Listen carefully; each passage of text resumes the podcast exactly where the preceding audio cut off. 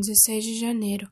Fui no correio retirar os cadernos que retornaram dos Estados Unidos. Cheguei na favela triste como se tivesse mutilado os meus membros. Para dissipar a tristeza, eu estava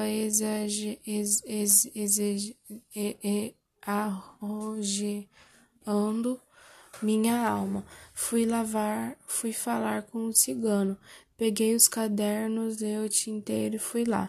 Disse que tinha retirado os originais do correio e que estava com vontade de queimar os cadernos.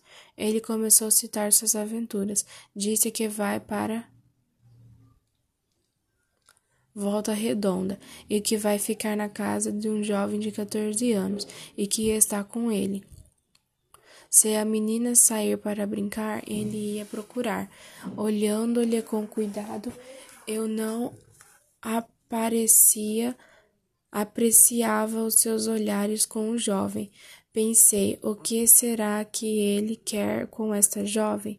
Meus filhos entravam dentro do barracão e ele estava deitado no assoalho.